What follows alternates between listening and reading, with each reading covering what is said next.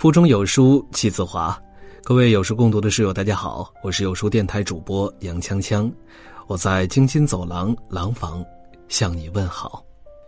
今天为你分享的文章来自于桌子，吴京芯片未播被骂，对历史缺乏敬畏心就是最大的无知。吴京的新片终于来了，前几天电影《攀登者》预告首发。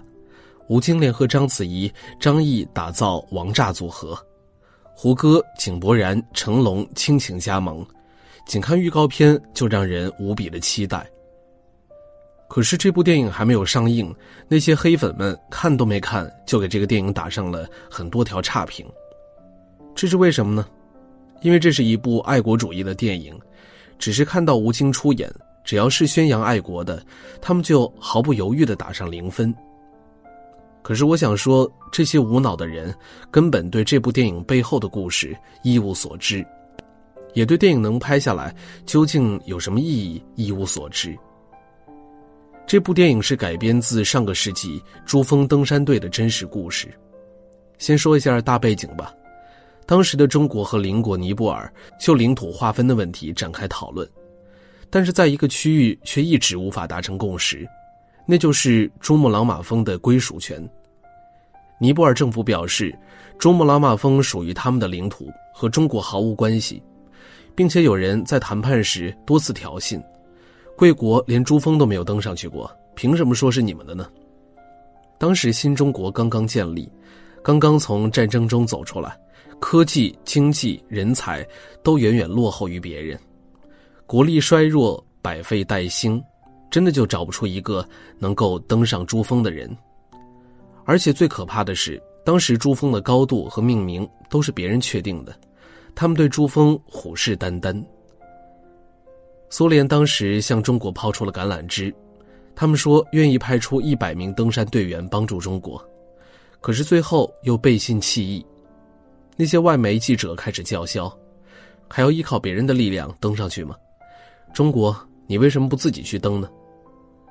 似乎全世界的人都在看中国的笑话，靠别人也永远靠不住。所以，如果想夺回主权，要想堵住别人的嘴巴，只有一条路，那就是靠自己的力量尽快登顶。事不宜迟，周总理下达指示，一定要登上珠穆朗玛峰。副总理贺龙督促登顶珠峰任务，并组建了中国登山队。登上珠峰有多难呢？这在当时是不敢想象的。尼泊尔是从他们国家的南面登上的，而我们要从中国的北面登顶。而珠峰北坡，由于极寒的天气和陡峭的地形，一直被人们称为“死亡之路”，从来没有人登上。我们对登山队伍进行了很严密的筛选，不是头脑简单、四肢发达就行，对智力、体力都有很严格的要求。后来甄选出二百人，开始训练。开始登顶珠峰。当时的条件和设备有多简陋呢？看老照片就能够看出来。近年来，我们好像不断能够看到有人登顶珠峰成功，似乎只要有钱，就有专人带你去珠穆朗玛峰。其实，即便是在科技物资十分发达的今天，登顶珠峰依旧是一件拿命在拼搏的事情。登顶珠峰的道路最大风力可达每小时一百八十九千米，相当于是在飓风中行走。气温可达零下七十三摄氏度，含氧量也仅有海平面的三分之二。更不要说那些堆积在半山腰的尸体，更是无比惊心动魄。在过去的十几年里，有二百八十多人因为挑战珠峰失败，而把自己永远留在了这里。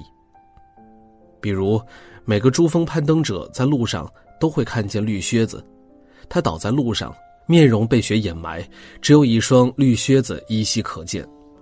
没有人知道他来自哪个国家，叫什么，长什么样子。对于经过他的攀登者来说，他更像是一个路标，时刻提醒着每个人要保持对世界之巅的敬畏之心。前段时间爬珠峰的时候，堵了一下，就是冻死了几十个人。这不是故事，而是真真实实发生的事儿。对于现代人来说，即使有人带路，物资充沛，攀登上还如此的艰难，更不要说一九六零年的登山队员面临的是多么险峻的困境。在登顶的过程中，有人因为严重的高原反应牺牲，有人因为气候的严寒冻坏了双手双脚，只能被截肢。浩浩荡荡的二百人走到最后，只剩下十九人，可是牺牲还在继续，因为恶劣天气和意外的发生，多名队员受伤，两名随行进行冰川研究和气象观测的青年科学家遇难。到达北坡海拔八千六百八十米处的第二台阶的时候，仅仅只剩下四个人。英国人说，这是任凭是飞鸟也绝对逾越不了的地方。当时有多难呢？六七米高的冰川峭壁根本无法找到攀登的支点，而氧气正在快速减少。再不想办法，可能二百人最终无一人能够登顶，我们中国人就真的成为了世界的笑话。四名登山队员集体在山上发誓，就算最后只剩一个人，爬也要爬上去。此时，他们已经完全将生死置之度外。眼里只有一个目标，那就是登上顶峰。情急之下，没有任何办法，最后四人只好搭乘人梯，一个踩另外一个人，用肉体把对方送上珠峰。为队友坐人梯的刘连满，最终放弃了登顶珠峰的机会，他把氧气和食物都留给了队友。他知道自己可能走不出这雪山了，于是掏出铅笔写下了遗书。王福洲同志，我没有完成任务，对不起人民。这里你们留给我的氧气瓶和糖，你们用吧。或许它能帮助你们早点下山，把胜利的消息带给祖国人民。永别了。就是这样一封遗书，现在读起来依然让人热泪盈眶。不过好在刘连满撑到了最后。当三名队友与他会合，看到这封遗书的时候，四个大男人。流下了滚滚热泪，抱在一起哭得像个孩子。其中，屈银华在爬人梯的时候，为了给刘连满减轻负担，主动脱下了四公斤的长靴，最后在寒风中冻坏了双脚，下山之后接受了截肢。一九六零年五月二十五日凌晨四点二十分，队员王富洲、屈银华贡布。终于从珠穆朗玛峰北坡登顶，将五星红旗插在了世界之巅。这期间耗费了多少人力、物力和财力，牺牲了多少东西，外人永远想象不到。说是一将功成万骨枯，都丝毫不为过。四年，中国便和尼泊尔签订了领土协定，毫无意义的确定了我国在珠穆朗玛峰上国家的主权。维护了国家领土和主权的完整。虽然我们登上了珠峰，也和尼泊尔签订了条约，可是却发生了一件非常无耻的事情。因为我们第一次登上珠峰没有影像资料，依然不被国际社会认可。那些外国媒体叫嚣着：“你说你们登上了珠峰，有什么证据吗？你们自己说登上去就登上去了吗？”而且他们质疑我们登上珠峰的英雄。一个是伐木工，一个是警卫员，一个是消防员，这样的人也能登上珠峰吗？在很多国家的半官方的资料中，他们根本不承认中国登上了珠峰。我们的登山队员感到了莫大的侮辱。可是当时国民经济依然衰弱，再加上三年自然灾害，我们承担不起高昂的费用。从一九六零年到一九七五年，在这长达十五年内。我们的登山队员们再次登上珠峰的想法从未断过。你永远想象不到那种被冤枉、被泼脏水的感觉究竟有多难受。终于，等到一九七五年，国务院和中央军委一声令下，开始组建珠峰登山队。于是，队长乌宗岳带领登山队再次向珠峰出发。之前珠峰的高度都是印度测量的。这一次，他们除了要代表中国测量珠峰的具体高度，还要保障这次登山过程的摄影工作。就在最后的冲刺时刻，为了拍摄到队员登顶的镜头，吴宗岳走到最后面，解开了自己身上的安全绳。最后照片拍到了，他却不见了踪影。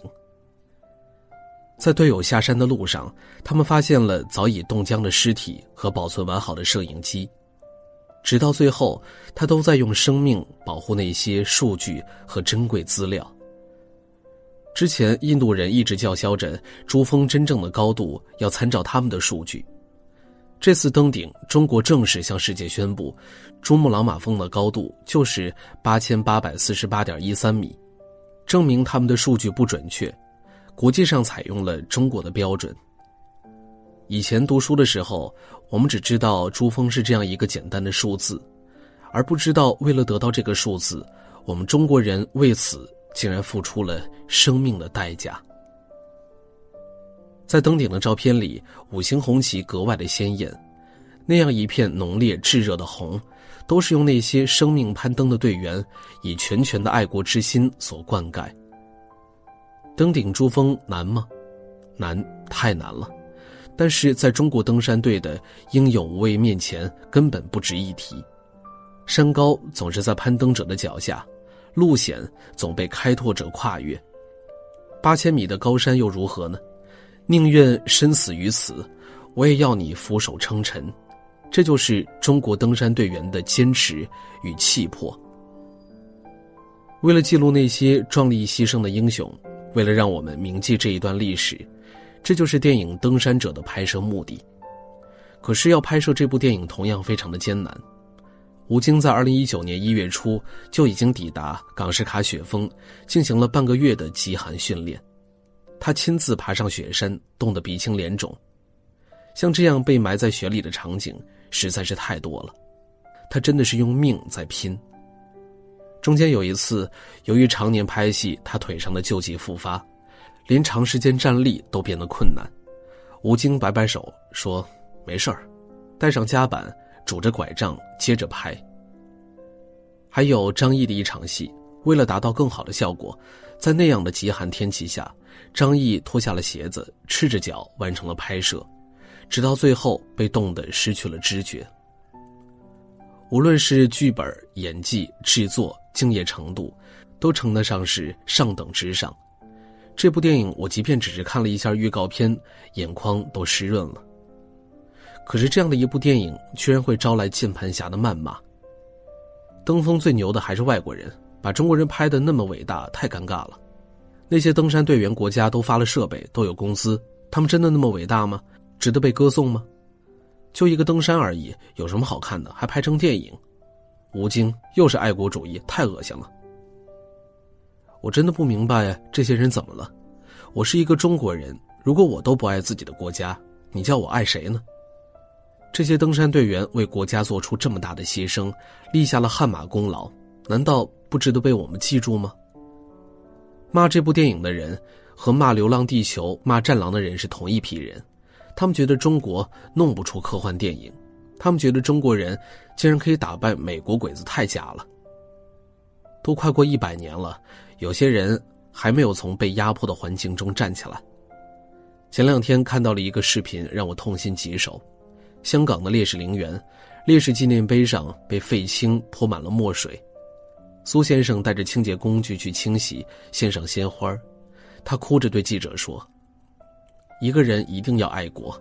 看到这些，我心里很难受。”我们国家是一个苦难深重的民族，我看不惯他们侮辱那些为中华民族做出巨大贡献、牺牲的人，所以我特别难受。熟悉有书君的读者都知道，有书君也写过很多爱国主题的文章，华为事件写了，香港事件也写了，但是每次都有很多人在后台攻击有书君，骂我是臭不要脸的爱国主义。我知道这篇文章可能也会得罪很多人，但我仍要说，我爱国，我深深爱着这片土地，即使遭受质疑，即使备受攻击，你们就当我是中国的脑残粉好了。我就是曾经在天安门看升旗哭了的那个人，我就是每次看奥运会听见国歌就眼红哽咽的人。我就是曾经半夜看网上北京奥运会圣火传递时看到嚎啕大哭的人。我们的国家确实不那么完美，但哪个国家又是完美的呢？正是因为有这些问题，所以才需要我们这样的人解决它，去不断的完善。而我们的国家现在如此强大，很多领域冲到了世界第一，就是因为有着无数人在牺牲，在奋斗，就是因为有无数这样微小的人，才组成了我们强大的中国。正如攀登者监制徐克曾说：“珠峰精神就是中国精神。”现在的中国之所以能够傲立世界，背后是一个又一个像登山队员这样强大的灵魂支撑。我喜欢预告片里的一个场景：天寒地冻，漫天风雪，精疲力尽的登山队员们缓慢地举起了我们的国旗，他们头上的光很微弱，却在黑夜中照亮了整个中国大地。当你身边没有光芒的时候。不要去诅咒黑暗，而是要学会发光，因为微光会吸引微光，微光会照亮微光，然后一起发光发亮。向每一位攀登者致敬。好了，那今天的文章就分享到这儿了。在这个碎片化的时代，你有多久没有读一本书了呢？长按扫描文末二维码，在有书公众号菜单免费领取五十二本共读好书。每天有主播读给你听，欢迎大家下载有书共读 App 收听领读。我是主播杨锵锵，此时的我在美丽的京津走廊廊坊为你送去问候。记得在文末给我们点个赞。